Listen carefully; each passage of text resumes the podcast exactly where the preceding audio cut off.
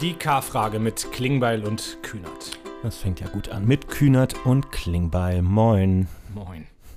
Schönen guten Abend. So, Kevin und ich haben entschieden, dass wir spontan jetzt eine K-Frage machen. Die Fraktionssitzung war schneller vorbei als gedacht. Wir haben Zeit in unserem Kalender gefunden und wollen mal wieder ein bisschen quatschen. Und ich hoffe, dass einige von euch dabei sind und euch allen geht es gut. Guten Abend zusammen. Du bist im Büro. Ich bin im Büro. Genau, ich habe hier Schleichwerbung in den Hintergrund gemacht. Ja, los. Ah, die Winkelkatze ist wieder Und da. darunter? Herausragend. Ja, darunter, darunter. Eine, eine Kuckucksuhr? Ja, Halleluja, aus dem Schwarzwald oder wo hast du das her? weil man Geschenke gekriegt hat hier im Büro. Ist nicht mein Büro, in dem ich gerade bin. Gehört jemand Ah, Ja. okay. Ich dachte schon, jetzt ist irgendjemand entrüstet, dass du dieses Geschenk nicht wertschätzt. Nee, gehört, das Büro gehört einer Person, mit der ich familiär verwoben bin. Äh, hier ist gerade, ich bin gerade gefragt worden, was für mich ein ruhiger Tag ist, weil ich gerade dazu noch nicht da was gesagt habe. Heute war es relativ ruhig. Da wird ja bei mir was ähnlich wie bei dir, weiß ich, dass das Wochenende durchgearbeitet haben. Und äh, dann hatte ich heute einen erstaunlich ruhigen Tag. Also ich habe heute wirklich mal, und das hat bei mir die Qualität ruhig, ich habe heute drei Stunden am Schreibtisch gesessen. Also ich, äh, Uh, Hast du das viel, dass man wirklich so drei Stunden am Stück mal am Schreibtisch sitzt? viel zu selten. Ähm, ich bin irgendwann dazu übergegangen, mir so Blöcke in den Kalender reinzupacken, in denen quasi drin steht Schreibtischarbeitszeit, aber ich bin nicht immer super diszipliniert da drin, das dann auch wirklich konsequent durchzuziehen. Heute waren mal so anderthalb Stunden, da habe ich auch ein bisschen was geschafft, aber ja, ist, ist immer wackelig. Ja. Aber du hast wirklich drei Stunden, also das ist dann auch, du gehst dann auch nicht ans, ans, äh, ans Telefon Doch, zwischendurch. doch, doch, klar. Ja. Nee, ich telefoniere dann. Also ich habe schon sehr viel telefoniert und ich habe mich zwischendurch auch mal von meinem Schreibtisch auf so eine Sitzecke mit einem Kaffee bewegt und habe dann ganz in Ruhe äh, die Süddeutsche Zeitung gelesen, was ich auch viel zu selten schaffe, in Ruhe eine Zeitung zu lesen. Aber ich hatte einfach nichts in diesen drei Stunden, so mit Also heute Nachmittag hatte ich dann irgendwie zwei, drei Runden und jetzt hatten wir gerade, kommen wir gleich vielleicht noch drauf, äh, Fraktionssitzungen und heute Morgen hatte ich irgendwie mehrere Runden, aber dazwischen war wirklich so ein Block von drei Stunden und das ist total krass. Also ich würde sagen, ich habe das bestimmt vier, fünf Monate nicht gehabt, dass ich mal drei Stunden am Stück wirklich Schreibtischzeit hatte. Ja, absolut. Das klingt jetzt Einer wieder eben, so jammernd, aber das soll es gar nicht sein. Aber es hat mir jemand gefragt, was ruhig ist. Also meistens, meistens rennt man irgendwie hin und her und hat irgendwie Sitzungen, die dauern dann alle zwischen einer halben und einer Stunde. Dann hast du Telefonkonferenzen, so und ja. ja, so jetzt hier machen sich die Bundestagskollegen schon unten in den Kommentaren äh, über uns lustig. Ähm, aber es ist ja eigentlich bezeichnend, 19.20 Uhr und die hängen ja auch auf Instagram rum. Ist jetzt auch kein Arbeitsnachweis, ne? Lieber Nein. Kollege Klüssendorf. Naja, Rosendorf hängt, glaube ich, schon morgens um neun auf Instagram rum, wenn ich das richtig Ja, ja, der fängt ja immer mit- mit so Fahrstuhl-Selfies äh, an und glaubt, das sei politische Arbeit. Aber gut, so ist das im echten. die, das sind die jungen Leute. Äh, genau, aber ich bin in der Tat auch überrascht, dass wir jetzt schon zusammenhängen hier, weil wir hatten gerade Fraktionssitzungen, die in der Regel eigentlich ja immer so zwei, drei Stunden dauert, aber wir hatten es gerade digital, äh, weil eigentlich noch Bahnstreik angekündigt war und wir dann irgendwie entschieden haben, auf digital umzuswitchen und das war sehr diszipliniert und schnell gerade. Und dann haben wir gedacht, wir machen jetzt mal eine K-Frage wieder. So, was haben wir an Themen, die wir besprechen müssen? Ja, ich glaube, es ist wieder einiges zusammengekommen. Also es, es ist unsere erste, ist unsere erste K-Frage in diesem Jahr, ne? Die Frohes, hatten wir vor. frohes neues Jahr, Absolut. alles Gute. Frohes neues Jahr. Hoffe, ihr seid alle gut reingerutscht und äh, ja, wir müssen auf jeden Fall über die ähm, über alles, was so an Protesten in den letzten Wochen war und aktuell ist, sprechen. Also ich glaube sowohl über die Demokratieproteste als auch ähm, über das, was im Bereich der Landwirtschaft äh, los war und ist. Das, das drängt, glaube ich, beides. Und wir machen Haushalt äh, diese Woche. Wir machen den Haushalt für dieses Jahr fertig. Kann man, glaube ich, auch nochmal was zu sagen. Wir haben gestern eine Europawahlliste aufgestellt. Sind ja nur noch etwas mehr als vier Monate bis zur Europawahl. Auch dazu könnten wir was sagen. Also ein bisschen was ist, glaube ich, schon zusammengekommen. Fangen wir mal mit den schönen Sachen an. Wie war denn dein Weihnachten? Mein Weihnachten. Oh Ja. Gott, schon wieder Was so hast du, was hast du zu Weihnachten gekriegt? Ich lasse das sein mittlerweile mit den Geschenken. Ich habe da keinen Bock mehr drauf, muss ich ehrlich sagen. Okay. Ja. Also, du hast Also, anscheinend irgendwas ja, bekommen. eine- Und es war keine Kuckucksuhr. Nee, ähm, eine Feuerbrille. Eine was? Achso, eine VR-Brille. Ja, ja. Ich habe Feuerbrille verstanden. Nee. Ja. Ähm, mein Weihnachten war ja ein bisschen anders. Also ich wollte ein paar Tage wegfahren, was aber nicht wirklich funktioniert hat, weil ich in meinem Wahlkreis Hochwasser Ja. hatte. Ähm, was mich also in der Tat auch sehr politisch beschäftigt hat und wo aber Gott sei Dank, muss man sagen, nichts wirklich dramatisch Schlimmes passiert ist, wenn ich das mit Hochwassern vergleiche im Ahrtal oder anderswo, die wir schon hatten. Also Gott sei Dank waren die Einsatzkräfte da sehr schnell vor Ort und haben alles gemacht. Also wirklich großer Dank und großer Respekt für das, was die Leute da gemacht haben. Bis heute ist immer noch also ist jetzt Hochwasser ist jetzt weg, aber die Lage ist immer noch nicht so klar. Also wird noch viel Geld investiert werden müssen in die Sanierung der Deiche, aber alles gut. Und ich konnte nicht weg. Ich fühlte mich dann komisch, irgendwie weiter wegzufahren. Genau, und habe dann, das war dann mein Zeitvertreib zu Weihnachten, eine VR-Brille gekriegt. Und das war wirklich, ich bin überhaupt nicht der Gamer, aber ich wollte mich da mal ein bisschen mit auseinandersetzen. Und das macht wirklich Spaß. Also ich habe mir ähm, so überlegt, eigentlich könnte man auch Parteitage so durchziehen, wo man also du kannst dir Konzerte angucken, kannst Fallschirm springen, kannst irgendwie geile Computerspiele spielen, wo du digital so in der VR-Dimension unterwegs bist. Aber eigentlich könnte man auch Parteitage damit machen. Also gebe ich dir einfach mal mit, so als äh, Idee für den Generalsekretär. Nächster Parteitag virtuell durchgeführt. Ich kann zu Hause auf dem Sofa setzen mit VR-Brille und dann große Spielerei.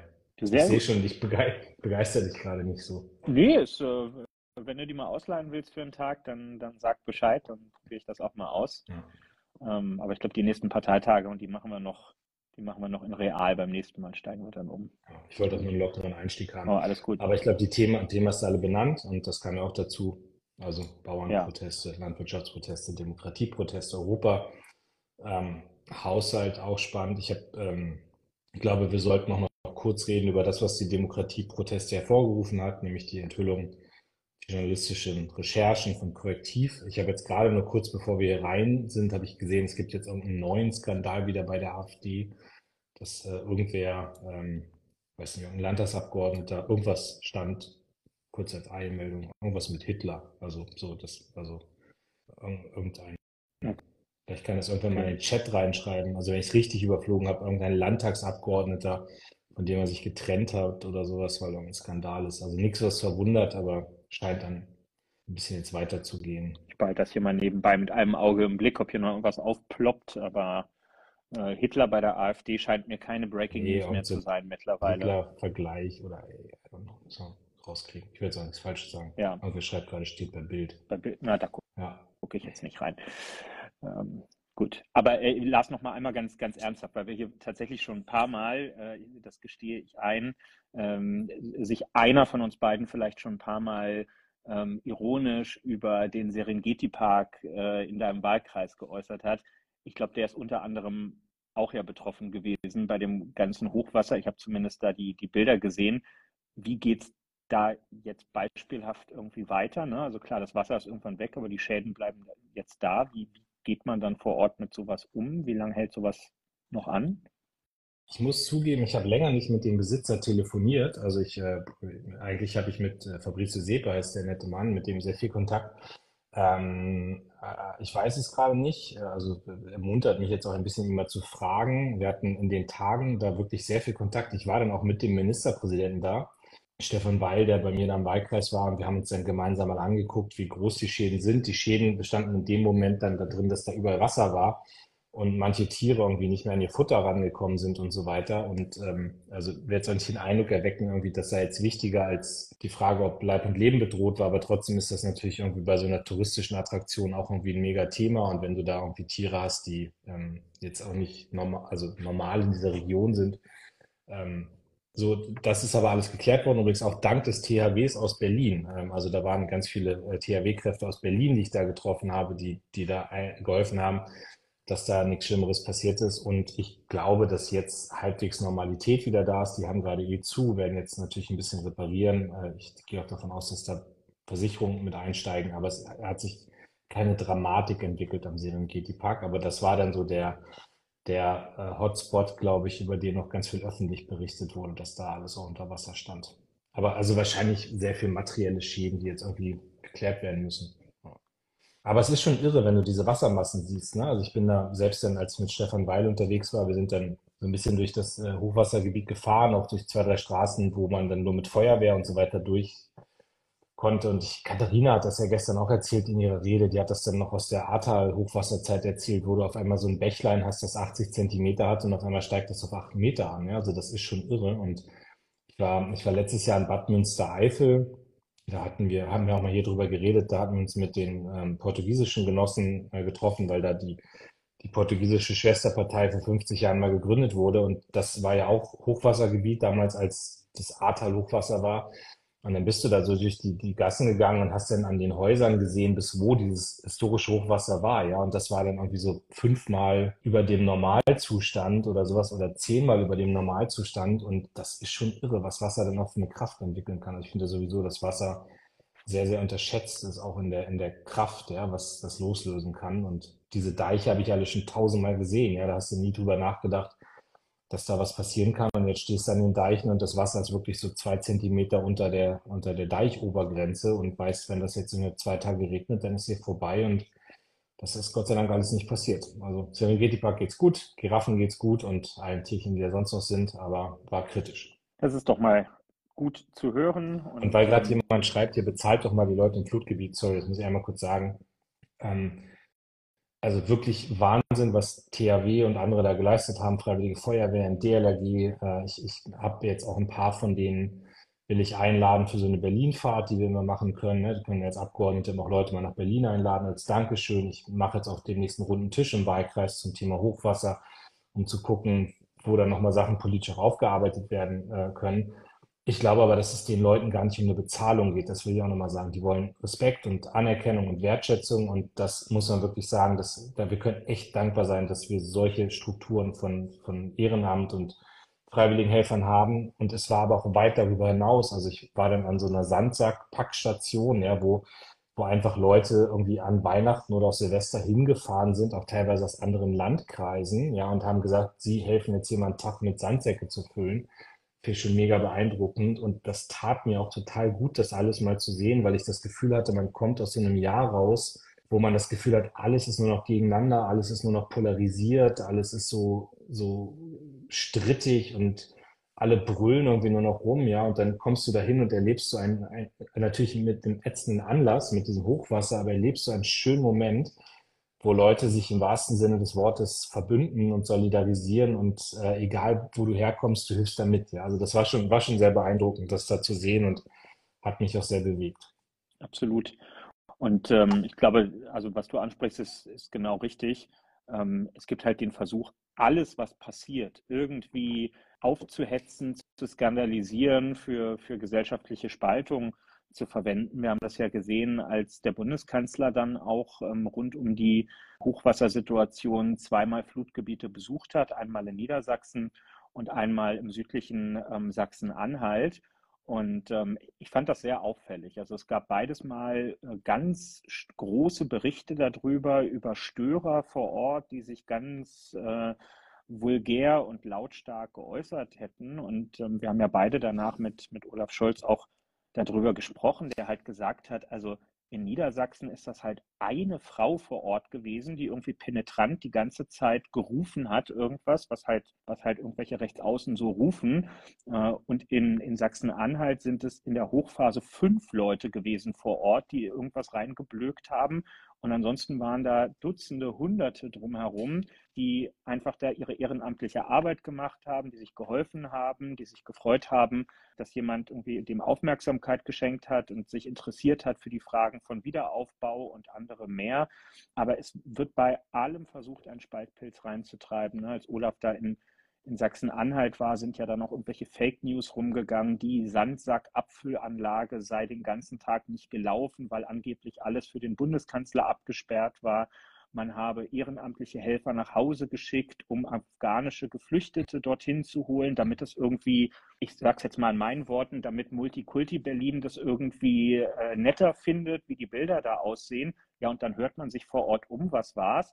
Ähm, tatsächlich waren es äh, Asylbewerberinnen und Asylbewerber, ähm, ich glaube aus, aus Nordthüringen, die ehrenamtliche Arbeit dort geleistet haben. Das muss man erst mal hinkriegen. Drei Monate vorher fordern ganz viele Leute aus dem, äh, aus dem auch rechten Spektrum in der Politik, die sollen mal was machen, die sollen sich mal ehrenamtlich engagieren. Dann passiert genau das und dann wird es aber auch ihnen wieder im Mund umgedreht. Sie würden angeblich im Weg rumstehen. Das ist, glaube ich, ein gutes, schlechtes Beispiel, um zu zeigen, dass es solchen politischen Kräften gar nicht darum geht, irgendein Problem zu lösen, sondern sie wollen immer nur den nächsten Aufreger produzieren und die Leidtragenden, das sind am Ende Leute, die einfach 20 Stunden am Tag zu dieser Zeit damit beschäftigt waren, das Wasser von ihren Häusern und Kellern fernzuhalten und die sich bestimmt für alles interessiert haben, aber nicht dafür, dass irgendjemand hier sein politisches Süppchen gerade drauf kochen möchte.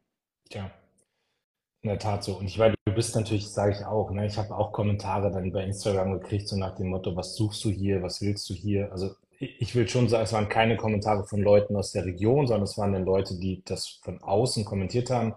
Manchmal habe ich auch immer den Eindruck, das ist dann so ein bisschen gesteuert. Ja, da sind auch vielleicht auch politische Kräfte hinter, die irgendwie sowas im Netz verbreiten. Aber es ist schon so. Ich meine, ich vermute, es wäre bei dir ähnlich, dass man sich dreimal fragt, soll ich jetzt hinfahren? Also soll ich da jetzt hin? Ja, so und ja, ich habe kein Regierungsamt, aber ich bin da der Bundestagsabgeordnete. Jetzt bin ich auch ein bisschen bekannterer Bundestagsabgeordneter. Und natürlich ziehe ich damit auch eine Aufmerksamkeit in die Region, die aber auch wichtig ist, damit alle sehen, was da gerade passiert. Ja, so, das ist dann, wenn ich da hingehe mit Stefan Weil, dann waren einfach sechs, sieben Kamerateams mit. Und das machen wir ja nicht, weil wir es geil finden, dass uns Kamerateams begleiten, sondern weil man schon zeigen will, ey, guck mal, was hier gerade passiert. Guck mal, hier ist eine Notwendigkeit, auch politisch zu helfen. Und manche spenden dann ja auch. Das kommt ja mit dazu. Und das und das Dritte ist natürlich auch, dass man dann auf der anderen Seite auch zeigt, wie krass diese Solidarität und die Hilfsbereitschaft ist. Und ich glaube, dann machen sich auch nochmal welche auf und, und sind da dabei. Aber ich, ich kann nicht abstreiten, dass ich auch fünfmal überlegt habe, fährst du da zehn oder nicht. Ja, ich habe auch fünfmal oder 50 Mal überlegt, fährst du in Urlaub oder fährst du nicht. So für mich war dann sehr klar, dass ich im Wahlkreis bleibe und dass ich da nicht irgendwie großartig wegfahre. Ähm, aber das sind dann so Sachen, die ist man schon in einem Spannungsverhältnis und muss das für sich auch auflösen. Aber ich glaube, das ist schon richtig, dass dann auch der Bundeskanzler dahin gefahren ist. Es war richtig, dass der Ministerpräsident da ist und das ist Aufgabe. Und manchmal bisher wäre wär Olaf nicht hingeflogen, hätten welche geschrieben, was, warum fährt er da nicht hin? Fliegt er hin? Dann sagen sie, warum fliegt er hin? Aber es ist richtig, dass der Kanzler die Ministerpräsidenten, dass die Minister in ein Gebiet, was gerade von nationaler Bedeutung ist, weil das eine nationale Notlage ist, dass man da auch ist. Und ich finde, das muss man, muss man, sollte man auch mal verteidigen, dass das so ist. Ja, aber ich finde, ich finde, also manche sagen, es ist Symbolik. Ähm, ja, natürlich, ähm, aber das ist in der Politik ganz wichtig. Also der Bundeskanzler als Regierungschef, ob es dieser Bundeskanzler ist oder in der Vergangenheit Frau Merkel, fährt immer ein Stück weit in solchen Situationen auch stellvertretend für die Nation ähm, dorthin, weil ganz viele Leute zu Hause sitzen und sagen, um Gottes Willen, die armen Menschen vor Ort, das tut mir leid und ich bin in Gedanken bei denen und ich habe vielleicht mal was Ähnliches erlebt und kann mir in etwa vorstellen, wie das ist, aber weder wollen noch können die alle dahin fahren, um persönlich zu sagen, dass, wie, wie, wie sehr sie mitfühlen. Und genau für sowas gibt es eben auch eine politische Repräsentanz, dass jemand für das Land dorthin fährt, um den Menschen deutlich zu machen, ihr seid nicht allein. Und wenn die Aufbauarbeiten irgendwann laufen, dann werden wir euch nicht vergessen haben, sondern dann wird es auch Unterstützung ähm, dafür geben. Ich glaube, das ist ganz wichtig, um in, in so einer schwierigen Situation irgendwie das Licht am Ende des Tunnels auch wieder sehen zu können, während man da gerade vor den, den durchnässten Resten seiner Existenz vielleicht steht. So, jetzt switchen wir zu den Bauernprotesten. Ja, irgendwie, ich, ich, ich habe den Eindruck, ähm, ist vielleicht nicht ganz zufällig, dass es viele Themen auch aus dem eher ländlichen Raum ähm, im Moment gerade sind. Ähm, du bist nur ein Abgeordneter auch aus dem, aus dem ländlichen Raum, wirst das vielleicht nochmal ganz anders merken, aber als, als, äh, als Großstädter, als Berliner Abgeordneter habe ich schon den Eindruck, dass wir nicht nur viele Themen aus dem ländlichen Raum gerade haben, sondern dass es da auch zunehmend Leute gibt, die auch sagen, ähm, überseht uns bitte nicht, wenn ihr, wenn ihr Politik macht. Ne? Das habe ich jetzt auch viel vor Ort gemerkt. Also ich war das, äh, vorletzte Woche, das ganze Wochenende für so Neujahrsempfänge unterwegs in Ostfriesland, im Münsterland und so weiter. Und ich hatte ähm, dann immer auch eine Bauernkundgebung vor Ort. Ähm, also die örtlichen Kreisbauern und ein paar andere kamen dort zusammen, immer mit diversem Gerät und zum Teil 100, 200, 300 Leute. Also schon auch äh, sehr, sehr gut organisiert.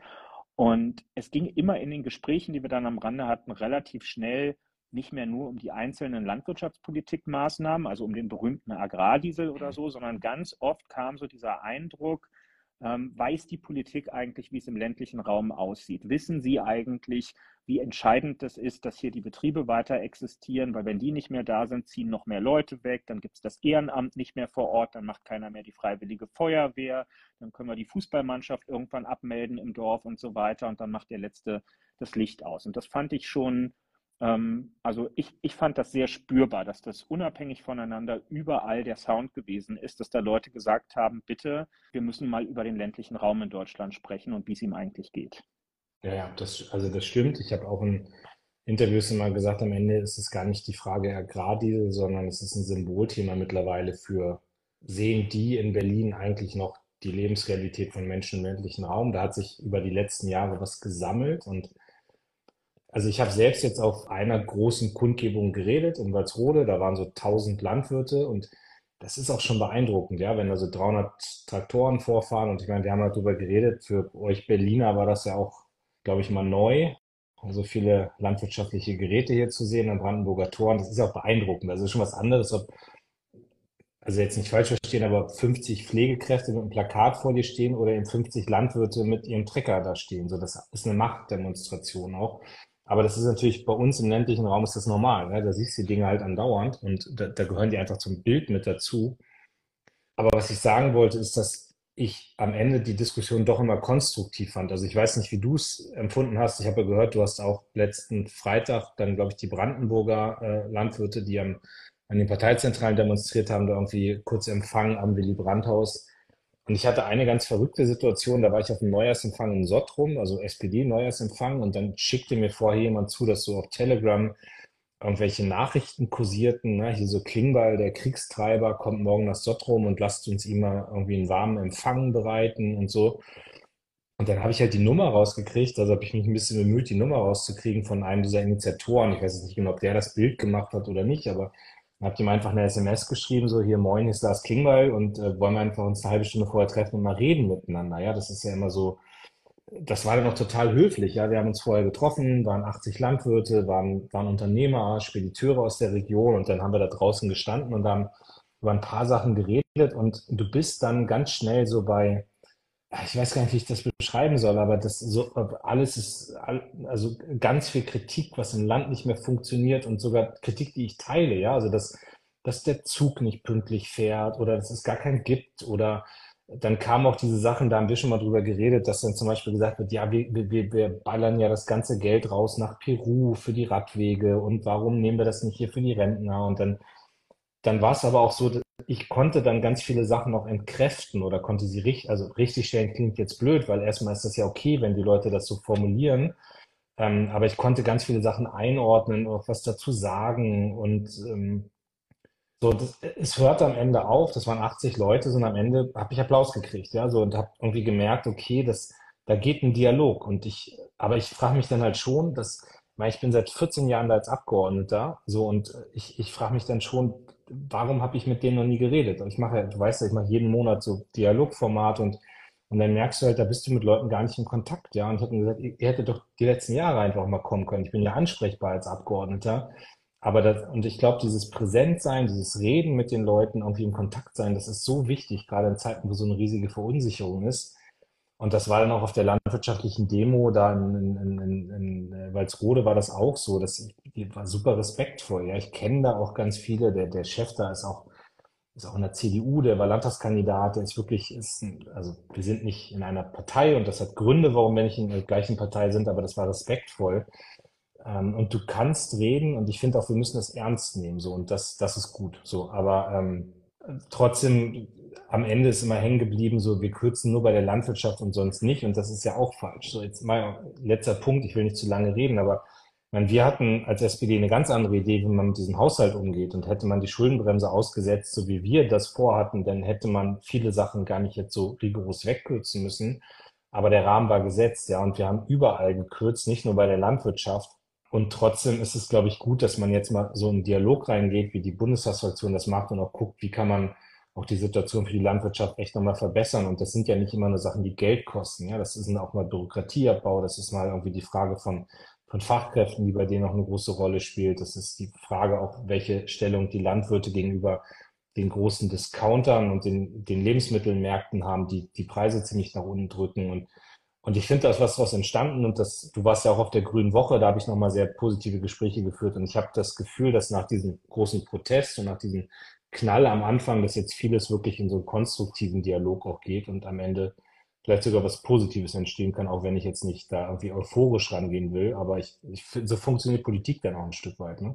Ja, also ich finde total wichtig, dass du nochmal auf den Ursprung der, der ganzen Entwicklung eingegangen bist. Ne? Es ist ja, manche denken ja dann im Nachhinein, die Politik hatte irgendwie im Dezember nichts zu tun und hat sich dann gedacht, oh Mensch, was machen wir, machen wir eine Sparrunde und fangen mal bei den Bauern an, sondern die Geschichte fängt eben da an, dass Abgeordnete, was ihr gutes Recht ist, gegen die Art, wie wir einen Haushalt aufgestellt haben, wie wir seit Jahren Haushalte aufgestellt haben, geklagt haben, Recht bekommen haben und wir plötzlich Ende des letzten Jahres ein großes Loch im Haushalt hatten. Im Haushalt jetzt für das Jahr 2024 und dieses Loch wird in den nächsten Jahren noch größer werden und ähm, es gibt eben keine ähm, politischen Mehrheiten aktuell im Deutschen Bundestag, bei denen wir die, die Art, die Lars gerade beschrieben hat, wie wir mit einem Haushalt alleine umgehen würden, um die durchzusetzen. Und da muss man kurzfristig darauf reagieren. Und dann hat es ganz viele Sparentscheidungen ähm, gegeben. Und das, ja, es ist ein sehr lehrreicher Monat gewesen, der Dezember. Einerseits,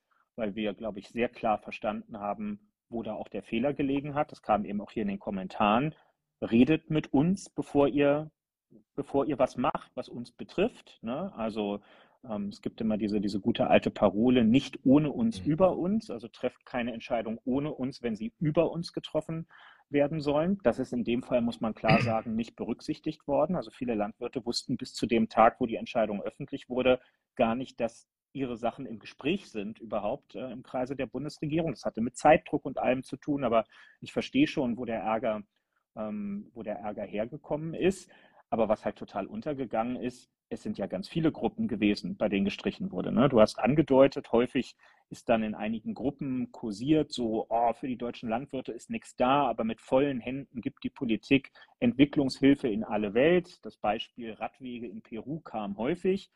Ich kenne jetzt auch nicht jeden Posten im Haushalt, habe dann halt recherchiert, mich schlau gemacht und rausgefunden, aha, es geht kein deutsches Steuergeld für Radwege nach Peru, sondern die KfW, unsere Investitionsbank in Deutschland, hat einen Kredit dahin gegeben, aber es trifft natürlich auf den Nährboden, ja, dass viele einfach denken, für lauter Blödsinn wird hier was gemacht, aber für meine Berufsgruppe und für das, was den Laden am Laufen hält, ähm, da eben nicht. Und ähm, darüber wurde dann schnell übersehen, dass die Entwicklungszusammenarbeit beispielsweise leider, muss man sagen, auch um eine Milliarde gekürzt wurde bei der ähm, ganzen Sparrunde im Dezember. Ne? Und unsere Antwort darauf ist eben zu sagen, wir brauchen eine stärkere Investitionspolitik. Das darf nicht sein, dass diese Sparsachen wie so eine heiße Kartoffel immer von einer Bevölkerungsgruppe zur nächsten weitergeworfen werden. Dann wird protestiert, dann sagt die Politik, ah, okay, dann nicht hier, dann sparen wir die Milliarde woanders ein. Am Ende sind es dann nämlich immer die Schwächsten, bei denen ähm, gespart wird, sondern wir finden halt, die Investitionsbedarfe sind so groß in Deutschland, ob wir über Katastrophen- und Hochwasserschutz reden, ob wir über Stallumbauten bei den Landwirten reden, über die Schieneninfrastruktur, Digitalisierung, Bildung. Wer glaubt, man könne das alles finanzieren, wenn wir drei Euro weniger für Arbeitslose ausgeben und wenn Olaf Scholz äh, irgendwie keinen Anbau fürs Kanzleramt bekommt, Leute, das sind echt andere Größenordnungen, über die wir da sprechen. Also wir werden richtig große Milliarden die nächsten Jahre investieren müssen. Und da würde ich mir wünschen, dass Landwirte gemeinsam mit Pflegekräften und anderen mehr dafür eintreten, dass sie alle und ihre, ihre Systemrelevanz, wie wir dann immer so schön sagen, dass die gemeinsam politisch erkannt werden und dass wir da überall ordentlich rein investieren. Ja. Aber du nimmst auch so wahr, dass da jetzt eigentlich ein ganz guter Dialog stattfindet, oder? Ich meine, wie war es bei dir auf der Grünen Woche? Ich habe gehört, du hast dich benommen soweit. Also ja, ich habe mich mit dem mit meinem Kollegen Generalsekretär vom Bauernverband ähm, auch getroffen, wobei man ja immer für Leute, die das, äh, den Bereich nicht so gut kennen, so wie ich eigentlich von Hause aus ihn auch nicht gut kenne.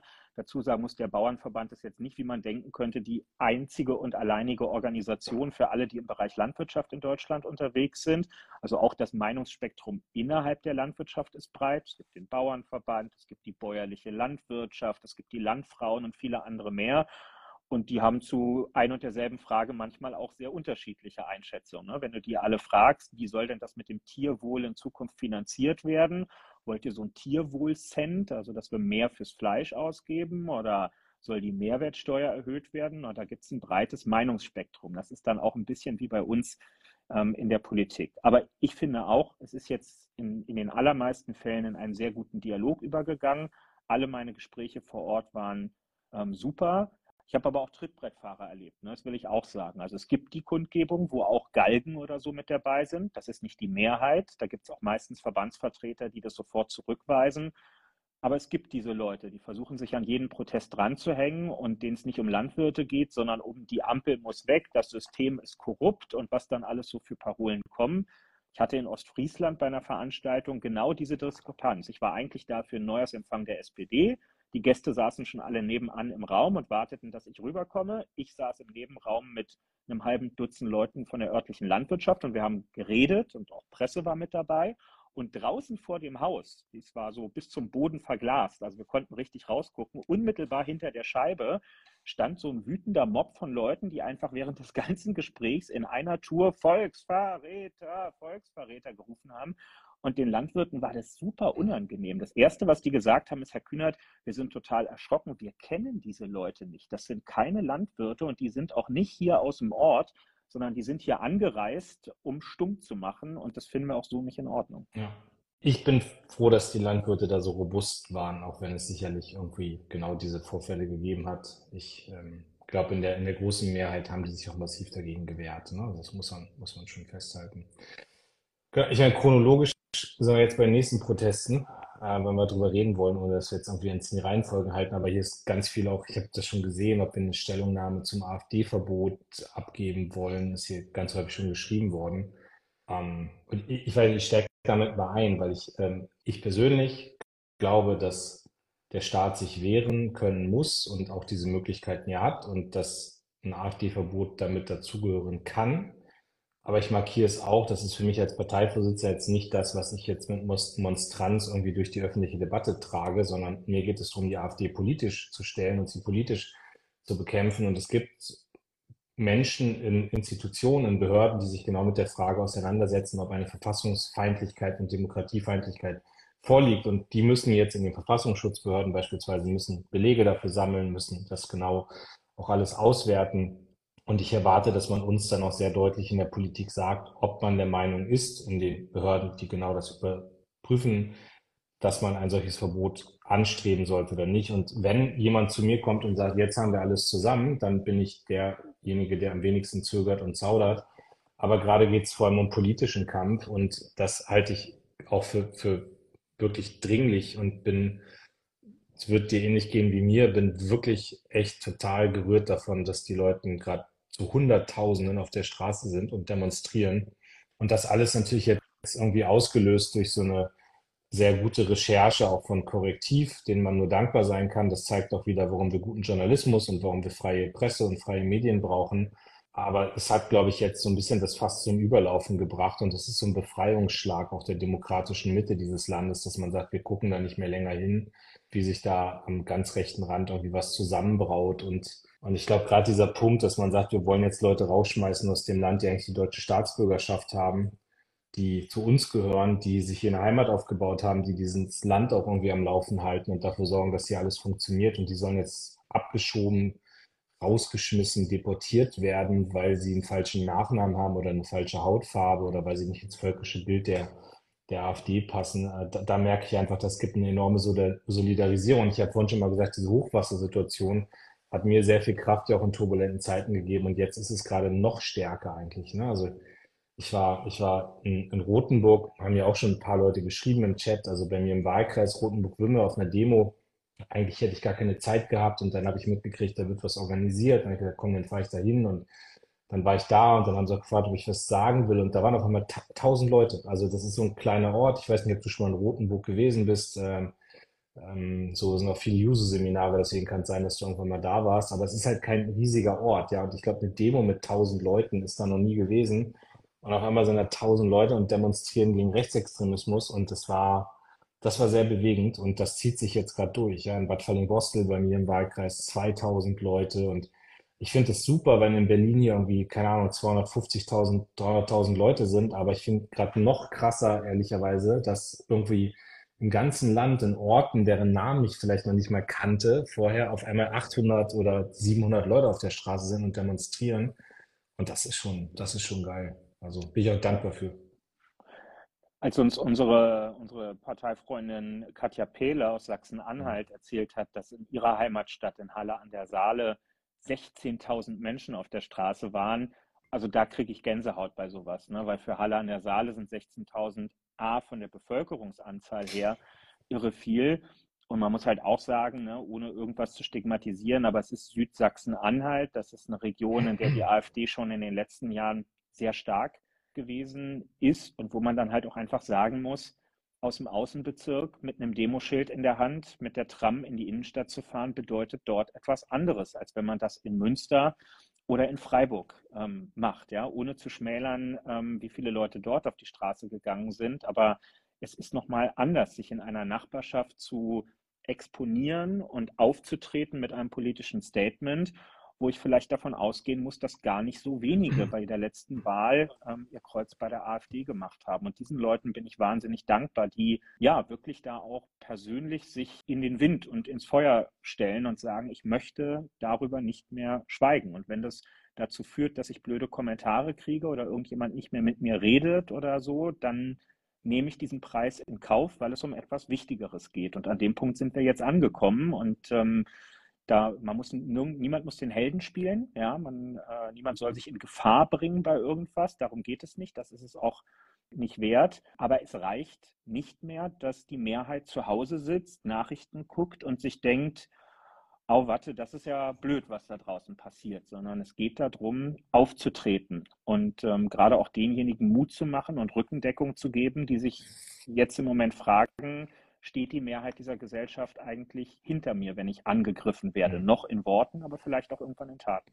Ich habe so zwei Punkte, die würde ich gerne mal reinwerfen und bin gespannt, was du dazu sagst, weil ich natürlich jetzt redet ja auch viel drüber und dann höre ich immer so zwei Sachen. Das eine ist, dass mir Leute sagen, ja, aber auf den Demos sind ja eh nur welche, die nicht AfD wählen. Und das zweite, ich meine, es war auch irre, so zwei, gefühlt zwei Tage nach den ersten Demos, als dann auch Journalisten zu mir sagten, ja, aber die AfD geht ja gar nicht runter in den Umfragen. Also weißt du, da ist so, ich sag mal, wie ich darüber denke, aber sag du erst mal, du wirst diese Fragen auch kriegen. Was antwortest denn du, wenn du damit konfrontiert wirst? Ich glaube, die Leute, die demonstrieren, gehen nicht in der Annahme auf die Straße, dass wenn sie oft genug demonstriert haben, man die AfD auf 5 Prozent runterbekommt. Es geht erstmal um was ganz anderes. Deren Statement richtet sich an die Mehrheitsgesellschaft, an die große Mehrheit die nicht AfD wählt, die keine demokratiefeindlichen Ziele verfolgt und will denen deutlich machen, erstens, Leute, wir müssen sichtbar sein, wir müssen hörbar sein, wir müssen uns schützen vor die Stellen, die angegriffen werden und wir müssen uns alle überlegen, was wir im Alltag tun können. Das Ziel kann ja jetzt nicht sein, dass bis in alle Ewigkeit jede Woche Demokratiedemos stattfinden, also so toll die sind, aber das erschöpft sich ja auch irgendwann, dieses Prinzip, sondern eigentlich ist der Appell da drin ja, jeder und jede sollte in seinem oder ihrem Rahmen schauen, was kann ich einbringen? Kann ich mich als ehrenamtlicher Schöffe bei Gericht zum Beispiel melden und sagen, ich möchte nicht, dass die Rechtsaußen Erfolg haben, wenn sie ihre Leute aufrufen, los, meldet euch als Schöffen, nehmt Einfluss auf unsere Rechtsprechung. Oder kandidiere ich beim nächsten Mal für einen Betriebsrat, weil ich nicht möchte, dass irgendwelche AfD-Kader in meinem Betrieb anfangen, die Arbeitnehmerinnen und Arbeitnehmer aufzuwiegeln. Oder engagiere ich mich in der Elternvertretung, weil ich nicht will, dass da irgendjemand anfängt, mit AfD-Positionen im Elternbeirat gegen muslimische Kinder an meiner Schule zu polemisieren oder ähnliches. All das können jetzt so Impulse ähm, sein. Also ich glaube nicht, dass die demonstrieren, weil sie AfD-Wähler jetzt erstmal umdrehen wollen. Das wäre ein bisschen vermessen.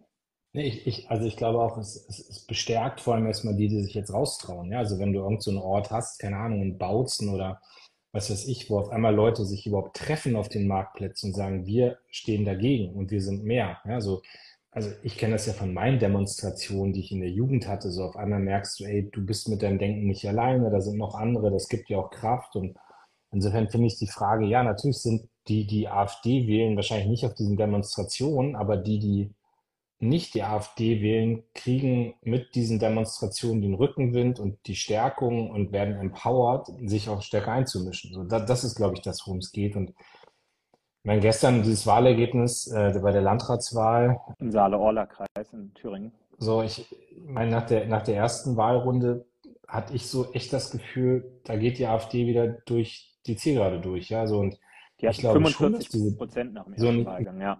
Genau, ich glaube schon, dass die Demonstrationen noch was gemacht haben. Ja, ich glaube, also vielleicht sind Einzelne dabei, die jetzt gesagt haben, okay, wir wählen nicht mehr die AfD, aber es sind vor allem welche losgegangen, die gesagt haben, wir wählen jetzt die Alternative zur AfD. So, das ist, glaube ich, passiert. Und also insofern, glaube ich, geht es ganz viel um Empowern und geht es ganz viel darum, dass Leute auch sehen, ey, wir sind hier nicht alleine, wenn wir uns engagieren, sondern wir haben ganz, ganz viele, die mit uns solidarisch sind. Und klar, natürlich wünsche ich mir auch, dass die AfD jetzt sofort in den Umfragen abstürzt, aber das passiert, glaube ich, auch nicht in zwei Wochen, sondern da muss jetzt dran gearbeitet werden. Aber die AfD hat zum ersten Mal so ein Stück weit ihr, ihre hässliche Fratze nicht mehr verbergen können. Ja, die tun ja immer so.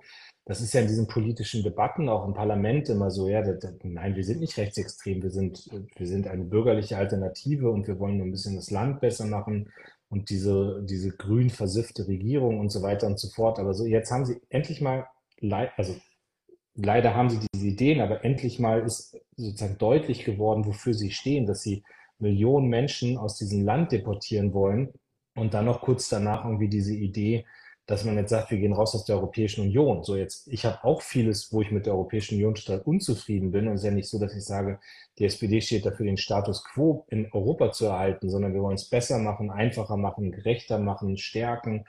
Aber die AfD will raus aus Europa. Die will ein Europa der Vaterländer. Also das heißt, wir machen hier nur noch Deutschland und nichts mehr mit Europa. Und das bedeutet, dass wir hier Millionen Arbeitsplätze in diesem Land verlieren, um es mal einmal klar auszusprechen. Ja, jeder fünfte Arbeitsplatz in Deutschland hängt an der Europäischen Union.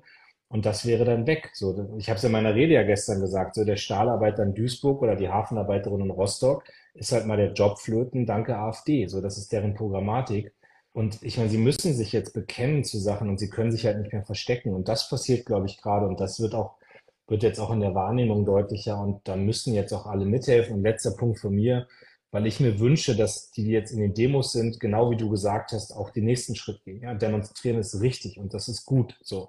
Und ich bin total happy, wenn ich jetzt, mir hat vorhin jemand geschrieben aus dem Wahlkreis, den ich schon lange kenne, er hat mir eine WhatsApp geschrieben, hat gesagt, ich habe jetzt den Schritt gemacht, ich bin in die SPD eingetreten. So, ich, jetzt, ich freue mich natürlich über jeden, der jetzt in die SPD eintritt, aber erstmal freue ich mich über Menschen, die in demokratische Parteien eintreten. Ich freue mich über Menschen, die sagen, ich übernehme Verantwortung im Elternverein, im Schulverein, im Sportverein, irgendwo, ja, irgendwas. Du hast Schöffen gerade gesagt, also irgendwas zu machen, damit die nicht diese Verantwortung übernehmen sondern wir das machen. Und das, da hoffe ich jetzt, dass das sozusagen der zweite Schritt ist nach den Demonstrationen.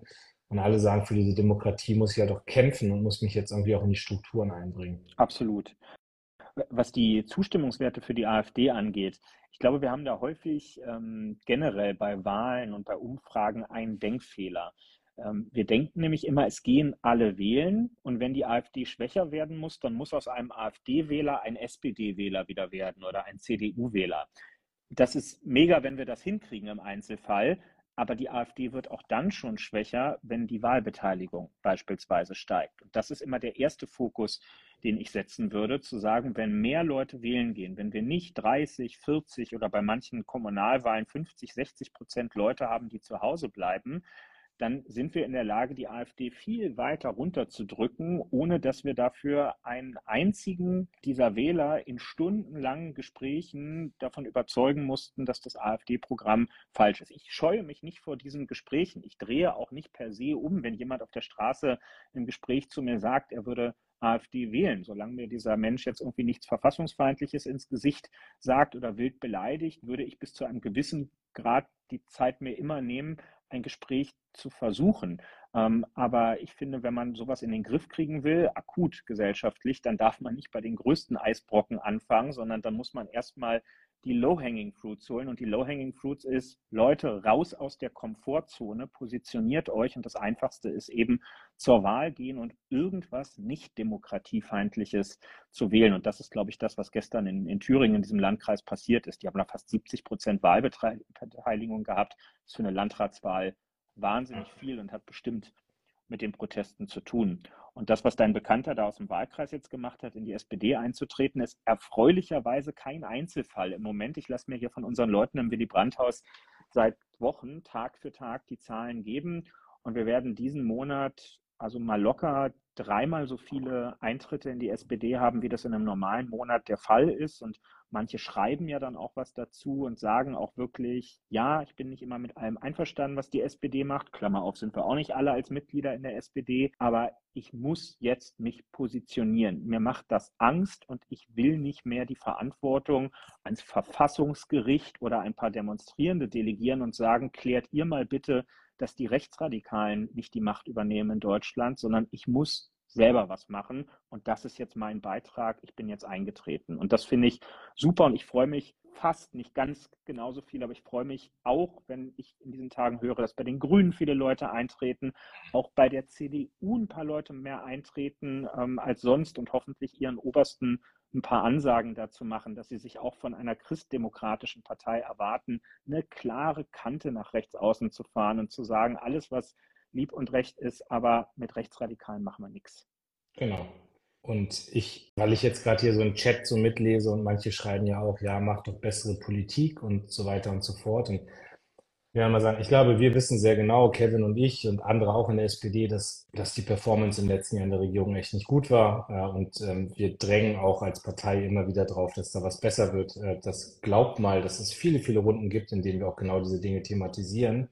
Trotzdem will ich schon sagen, ich habe so auf manchen Demos jetzt erlebt, dass es denn mehr um die Ampel als um die AfD ging. Ich habe auch manchmal erlebt, dass es um die CDU ging und nicht um die AfD. Und das will ich für mich auch sehr klar sagen. Wir wissen, dass wir eine bessere Politik machen müssen. Ich will explizit auch sagen, ich finde richtig, dass die CDU auf diesen Demonstrationen mit dabei ist. Das sind Konservative. Ich halte auch viele Positionen von der CDU für völlig unmöglich und werde doch alles dafür tun, dass die keine Mehrheit bekommen. Trotzdem sind es Demokraten und das ist gut, dass sich alle Demokraten zusammenschließen. Und wir sollten nicht den Fehler auf diesen Demonstrationen machen, jetzt irgendwie einzuteilen in die wirklich wahren Demokraten und die äh, nicht ganz so guten Demokraten und sonst wie. Ich finde, in diesem Kampf gegen Rechtsextreme muss man, muss man zusammenstehen und muss man auch zusammenhalten und sollte nicht dann noch anfangen, sich gegenseitig auszugrenzen und, und dafür zu sorgen, dass irgendwie manche Leute da nicht mitmachen dürfen. Also ich finde, dass auch ein guter konservativer Platz haben muss auf so einer Demonstration und finde auch richtig, dass die CDU sich an vielen Orten daran beteiligt und würde sie auch nicht aus der Verantwortung rauslassen, da mitzuhelfen und auch mitzumachen. Also das nur weil die Kommentare gerade hier sind, wir wissen auch, was wir besser machen müssen, aber gerade geht es um Kampf gegen Rechtsextremismus und da können wir auch helfen, wenn es bessere Regierungspolitik gibt und trotzdem am Ende sehr, sehr klar, egal wie unzufrieden man mit den demokratischen Parteien ist, man wählt keine rechtsextreme AfD. Das ist keine Protestwahl. Da steht dieses Land auf dem Spiel, da steht eine Demokratie auf dem Spiel. Und wer meint, aus Protest eine rechtsextreme Partei wählen zu müssen, hat nicht verstanden, wie historisch auch schon einiges schiefgelaufen ist in diesem Land. Total. Aber trotzdem registrieren wir natürlich, wo Verunsicherungen ja.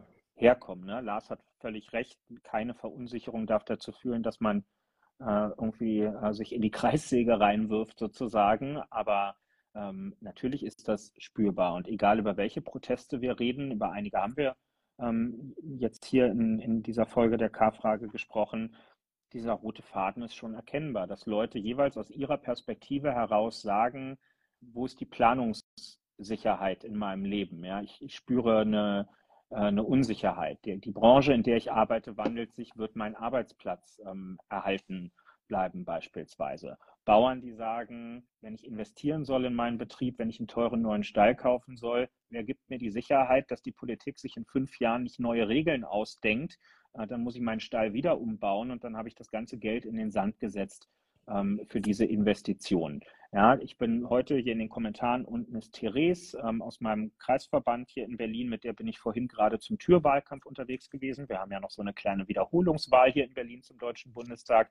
Wir haben vorhin an Dutzenden Türen geklingelt in einer, ähm, in einer Nachbarschaft, in der ganz viele Menschen bei Vonovia wohnen und gerade horrende Heizungskostennachzahlungen bekommen haben im vierstelligen Bereich. Ganz viele Rentnerinnen und Rentner, die keine Rücklagen haben und sagen, was, ich soll jetzt hier 1000, 2000, 4000 Euro nachzahlen.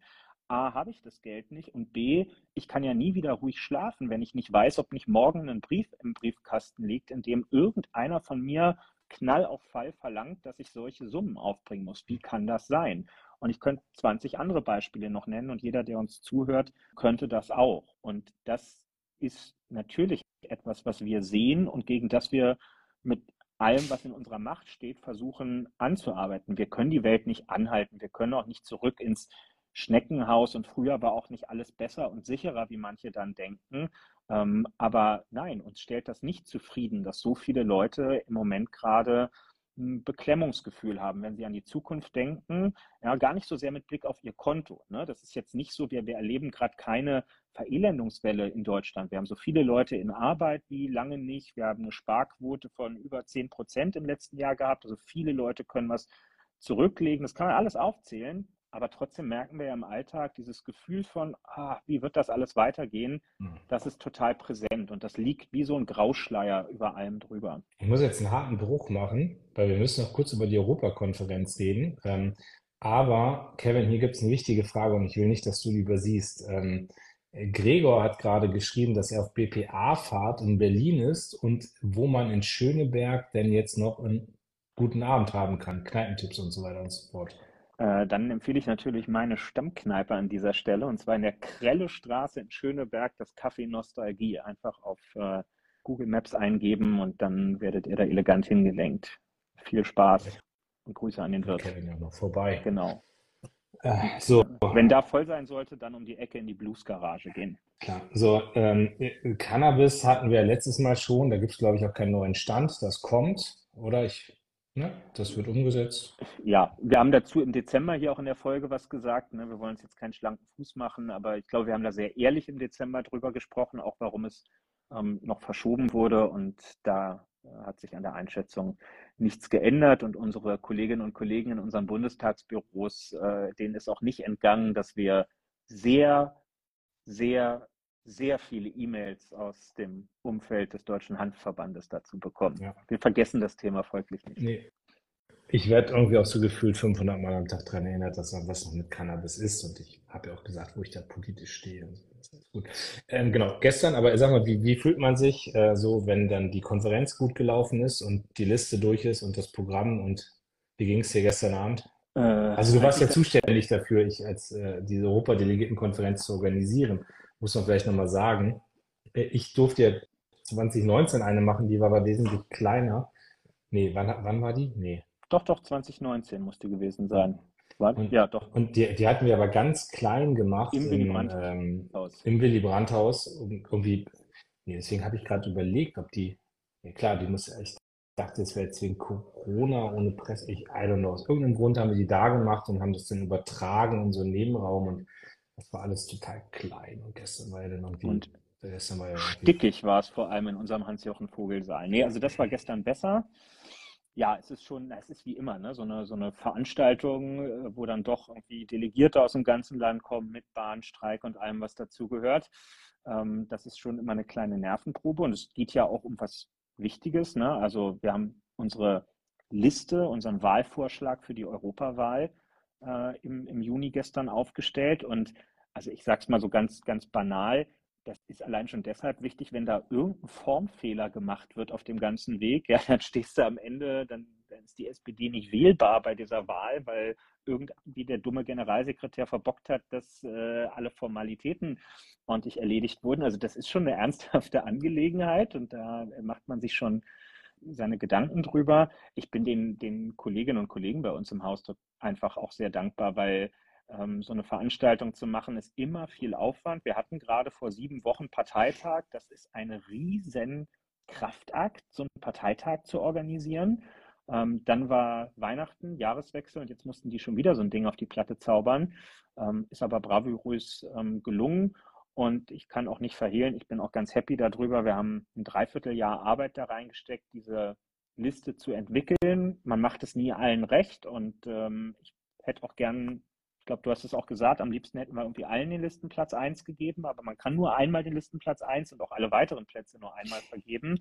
Und wir haben einen Vorschlag rausgearbeitet und am Ende ist der auch genau in der Form, wie wir ihn vorgeschlagen haben, ähm, mehrheitlich so bestätigt worden. Und da bin ich schon ganz happy drüber. Und jetzt kann es in den Wahlkampf gehen. Ja, das stimmt. Also schon eine mega Leistung von Willy Brandhaus, von dir und dem Team. Zwei Parteitage in so kurzer Zeit und ich, ähm, ich gehe dann aber mit so ein bisschen Respekt hin, weil natürlich weißt du nicht, wie ist so die politische Lage und Kampfkandidaturen ist irgendwie auch völlig normal. Das, also ich kann mich jetzt auch keinen Parteitag erinnern, wo man die nicht hatte. Ja, manchmal wird ja dann so getan, als ob das der große Ausdruck des Streits und der Zerrissenheit wäre. Ich finde immer, dass Kampfgarnituren irgendwie auch ein Ausdruck von Demokratie und äh, überhaupt der Möglichkeit wählen sind. Aber es fühlt sich dann schon ganz gut an, wenn sowohl beim Programm als auch bei den Personalvorschlägen dann einer Parteiführung auch gefolgt wird, äh, was ja viele nicht gedacht hätten, dass das dann am Ende auch so läuft. Also war schon gut. Katharina hat auch eine gute Rede gehalten. Der Kanzler war ein bisschen angeschlagen gesundheitlich, aber ich fand die Rede auch sehr gut. Genau, kann man auch alles noch, noch online äh, sich nochmal anhören, wer das, äh, wer das möchte. War eine gute Veranstaltung. Ich finde es auch immer toll zu sehen. Es gibt ja manchmal gibt es ja dann so das äh, Gerücht über Politik, ja, welche Wahl ist auch egal, da kandidieren einfach irgendwelche Leute, die irgendwie Ämter und Mandate ähm, haben wollen. Nein, es gibt gerade bei einer Europawahl ähm, einfach Leute, die brennen mit allem, was sie haben für dieses Thema Europa und finden das einfach eine unglaubliche Ehre für dieses Europäische Parlament ähm, kandidieren zu dürfen. Und da waren eben auch gestern wieder Redebeiträge dabei, wo ich auch nach vielen Jahren dann einfach trotzdem Gänsehaut kriege. Ich habe den, den Genossen in einen auch gehighlightet. Moritz Kalthoff heißt der, ist der Spitzenkandidat der Thüringer SPD für die Europawahl. Den haben wir gestern auf Platz 26 der Liste ähm, gesetzt. Das ist ein Platz, bei dem man jetzt nicht sicher davon ausgehen kann, dass man am Ende im Europäischen Parlament landen wird. Und der hat vor dieser Versammlung am Ende gestanden, hat die Arme ausgebreitet und gesagt, ey, ich bin Moritz, ähm, ich bin aus Thüringen, ich bin Postbote und es ist die größte Ehre meines Lebens, hier zu stehen und von euch nominiert zu werden für diese Europawahl. Und ich werde alles dafür geben in den nächsten Monaten, ja, für die Sozialdemokratie, für die Demokratie, für meine ähm, Briefträgerinnen und Briefträger, für die ich vor Ort zuständig bin in Jena, dass ich das gut mache. Ja, und dass ich das Beste gebe, was ich, was ich habe ähm, in diesem tollen demokratischen Wettbewerb. Und das ist, hat mich total angefasst, weil es echt berührend ist, wenn jemand so, ja, das einfach ähm, als das erlebt, was es ist. Etwas ganz Besonderes, dass wir so Meinungsbildung organisieren in der Gesellschaft. Ah, ich glaube, Moritz guckt gerade sogar zu und dankt dir gerade, ja. es ist, aber sieht danach ja. aus. Schön, genau, Moritz. Moritz. Da unten ist er Kevin hat es nicht erwähnt, weil er gesehen hat, dass du folgst. Sondern, nee, wirklich äh, nicht. Ja. Mega gut. Ja, also ich, äh, ich finde das Die Kinder, das muss ich noch dazu sagen, die Kinder von Moritz, das schreibt er auch auf seiner Website, heißen Rosa und Willi. Und alleine dafür ist er schon ein ganz großer, dass er die beiden so genannt hat. Am 23. Februar, mit, äh, 23. Dezember noch mit ihm unterwegs, als ich, äh, als ich ähm, äh, in Weimar war und wir einem Sozialdemokraten Kurt Nerling gedacht haben, der äh, vor 80 Jahren, glaube ich, äh, genau, der vor 80 Jahren von den, äh, von den Nazis umgebracht wurde. Und wir sind dann noch mit dem Ortsverein so ein bisschen über den Weihnachtsmarkt gelaufen und haben noch Glühwein getrunken. Genau. Moritz auch mit dabei und Rosa und Willi waren auch mit dabei, wenn ich das hier verraten darf. Aber egal. Jetzt haben wir genug über Moritz geredet, nicht, dass, äh, nicht, dass da noch alle Journalisten jetzt nachgehen.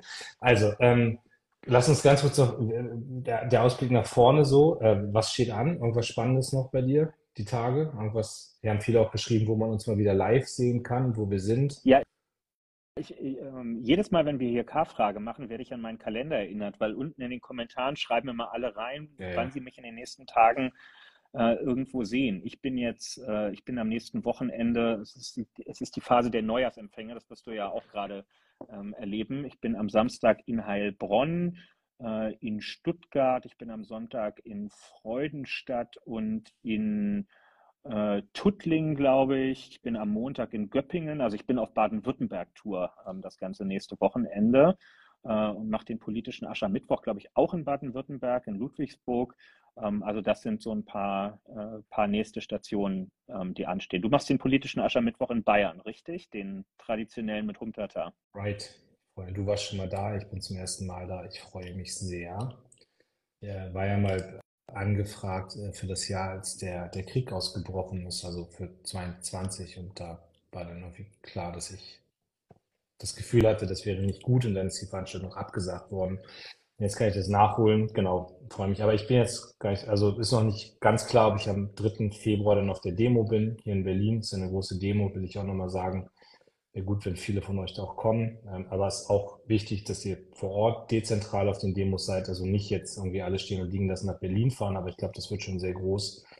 Aber sonst steht bei mir so eine sehr ruhige Sitzungswoche an. Also ich habe echt nicht viel. Ich war letzte Woche bei Lanz und ich war bei, beim Joska gestern, aber keine TV-Show, keine Fernsehauftritte. Also zumindest jetzt weiß ich noch nichts, wird also sehr ruhig mal. Also wer schon immer jetzt was von, von Lars wollte, kurzfristig anfragen, da ist Ja, diese. Woche noch ein bisschen Luft im Kalender. Nein, sowas nicht gemeint. Nicht, also liebe Lobbyisten, die alle in meiner Timeline seid, ich habe keine Zeit. Ah, ich Jetzt kommt hier, warte mal, jetzt kommen mir gerade so ein paar Spackos von der AfD, die muss ich mal kurz ja, blockieren. absolut. Was, du schränkst hier die freie Meinungsäußerung ein, Lars, das ist ja sowas. Früher waren es die Sexbots, Ja. jetzt ist die AfD. Ha, ha, hast du den jetzt remigriert hier aus dem, äh, aus unserer Kommentarleiste unten, ja? Sehr gut. Ähm, ich, ich muss noch eins highlighten, weil ich da wirklich ein bisschen äh, stolz drauf bin. Ähm, einige wissen ja, dass ich großer True Crime ähm, Hörer bin. Ähm, das ist so ein Genre, wo ich, ähm, wo ich versuche, äh, genügend Zeit für zu finden, so ein paar Podcasts zu hören. Und ich habe das vor zwei Jahren im, im Alles gesagt Podcast der Zeit, ähm, haben wir uns auch über, über Podcast, mein Podcast-Verhalten unterhalten. Und da habe ich das gesagt und habe dann auch gesagt, welche dieser Ach, Podcasts das war hier in der. K-Frage, wo du Nee, es nee. gesagt hast? Beim, beim Zeit Alles Ah, gesagt Zeit, Podcast. okay. Ja, ja. Und einer derjenigen, die ich dort als, den ich als meinen Lieblingspodcaster äh, dort bezeichnet habe, hat das irgendwann mitgekriegt. Äh, Philipp Fleiter heißt der, der macht Verbrechen von nebenan, so den größten True Crime Podcast in Deutschland. Und der hat mir letztes Jahr eine Nachricht geschrieben und hat geschrieben, Moin Kevin, irgendwie habe gehört, du hörst meinen Podcast, finde ich super. Äh, und ob ich Lust hätte, mal mit ihm einen Fall, er hat immer einen Gast äh, im, im Podcast, ob ich Lust habe, mit ihm mal einen Fall zu besprechen. Und er hätte auch einen politischen Fall und das würde vielleicht ganz gut passen. Und habe ich natürlich sofort zugesagt. Und äh, ja, jetzt seit, seit knapp zwei Wochen ist diese äh, Folge online über einen ehemaligen ähm, Politiker, jemanden, der mal Landesminister in Brandenburg gewesen ist und seine Frau abmurksen lassen äh, wollte, was ihm glücklicherweise nicht gelungen ist. Ähm, und darüber ist halt eine Folge gewesen und ich durfte damit zu Gast sein. Eine mega Ehre. Grüße gehen raus an, an Philipp und das Team von Verbrechen von nebenan. Und äh, für alle, die das noch nie gehört haben, hört euch das an und werdet auch süchtig. Welche Partei war der? Hm? Welche Partei war der Typ? Ja, das, un, unsere langjährige Regentschaft der SPD in Brandenburg führt dazu, dass dieser Minister äh, tatsächlich kurzzeitig in der SPD aktiv gewesen ist. Er ist allerdings dann auch ausgetreten, bevor seine ganz kriminelle Phase da ähm, Okay. begonnen hat, ja. Also ich weiß nicht, ob Sabine Rückert gerade zuhört. Ich bin ja großer Zeitverbrechen-Fan und ich würde auch mal vorbeikommen. Aber gut. Aber Sabine Rückert ist gerade dabei, den so langsam den Zeitverbrechen-Podcast abzugeben. Das stimmt. Das stimmt, das stimmt, das stimmt. Sehr gut. So, So, wir sind einmal schnell durch die letzten vier Wochen durchgegangen. Ein bisschen was passiert. Ich weiß nicht, ob es ruhiger wird die nächsten Wochen, aber dann haben wir beim nächsten Mal eine K-Frage wieder viel zu besprechen. Also wenn irgendwer zuhört, der irgendwie Podcast macht, ladet Kevin ein. Ich komme auch gerne mal vorbei. Und ansonsten sehen wir uns auf dem politischen Aschermittwoch oder sonst auf Demos gegen Rechtsextremismus. genau. Join your local Demokratiekundgebung. Ahoi. Macht's gut. Tschüss.